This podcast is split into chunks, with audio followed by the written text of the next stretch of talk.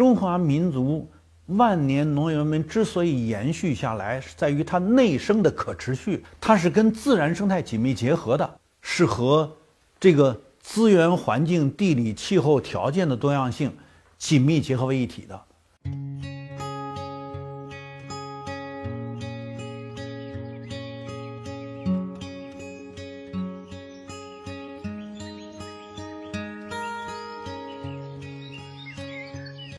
大家好，我是温铁军。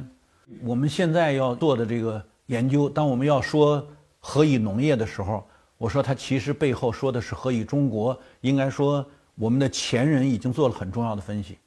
那再往我们这个这这个最近这这个研究来看哈，我们说跟八十年代以来人们对于气候暖化的研究结合，我们进一步提出了一个。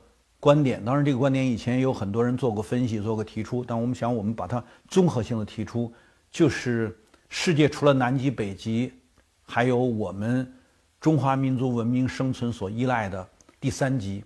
这个第三极就是青藏高原。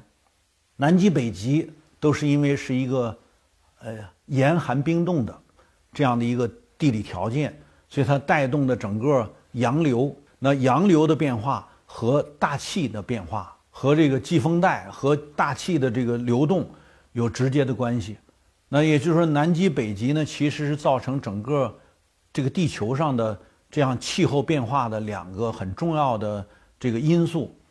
但是人们很少意识到，青藏高原的隆起啊，本身也是一极，它它在南极、北极之间，地处北纬三十几度的这样一个地带上。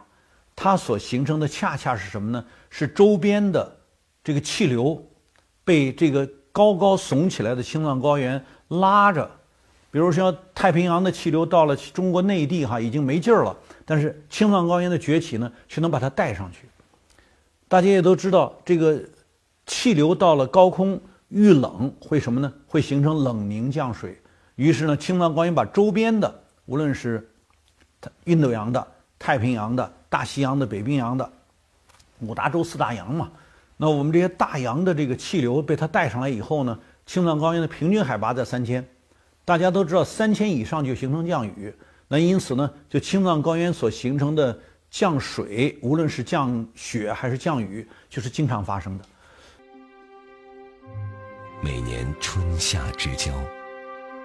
印度洋季风形成的暖湿气流和中东高压中的偏西气流，因为群山的阻隔，在青藏高原汇聚。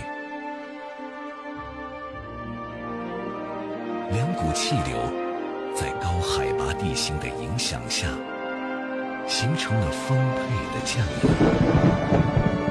源源不断的降雨，为这片亘古的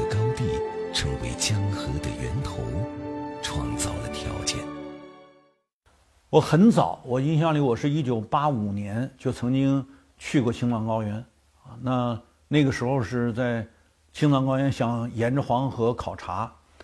那我当年在青藏高原上的时候，就是一会儿下雨，一会儿下雪，一会儿阳光普照，没法儿什么时候你说你准确预测它降雨量多少。所以这个青藏高原上就是冬天全都是雪山，全都是形成冰雪；夏天就是冰雪融化，它就变成河流湖泊。所以这就是冰川最多、湖泊最多的一块世界上最高的高原。它形成的第三极，恰恰就造成了一江春水向东流。什么意思呢？就是随着中国这个属于地处东亚大陆的三级台阶的地理分布。从青藏高原下来，这边是云贵高原，这边是黄土高原，啊，那就第二个台阶。那再往下，那就是东部的丘陵平原。这个三级台阶的分布，正好是使得青藏高原丰富的水资源，沿着这样一个地理台阶，逐渐逐渐向下。于是乎，中国就是一个什么呢？啊，在西部的青藏高原上是湖泊密布，那在中东部地区呢，就是河流纵横。我们有十几条大江大河，大江大河所形成的水系，大家都知道，农业社会是依水而居的，大江大河形成的水系就构成了多样的中华文明的农业存在。因为农业是跟自然紧密结合的呀。不同的山系、水系形成的自然资源环境是不一样的，所以就形成了我们的三生合一的农业生存方式。有什么样的生态，就有什么样的人群在这种生态之下依靠这个生态生活。那为了维持这种生活，就有生产。所以，当我们讲三生的时候，我们说生态为先，生活次之，然后是维持这种生态和生活的生产。中华民族。万年农业文明之所以延续下来，是在于它内生的可持续，它是跟自然生态紧密结合的，而不是别的。所以，当我们今天讲生态文明的时候，我们得注意哈，中国人非常智慧，他把自己的国花定为牡丹。牡丹是什么？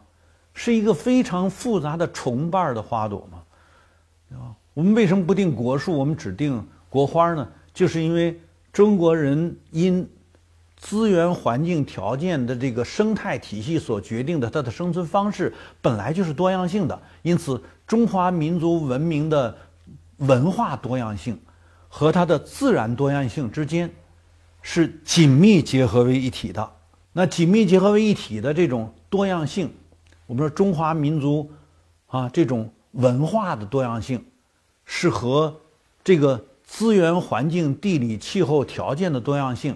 紧密结合为一体的，因此，生态化和社会化本来也是紧密结合为一体的。有什么样的社会化的存在，取决于有什么样的生态化的条件。好，我这个解释呢，就先跟大家说到这儿。好，谢谢大家。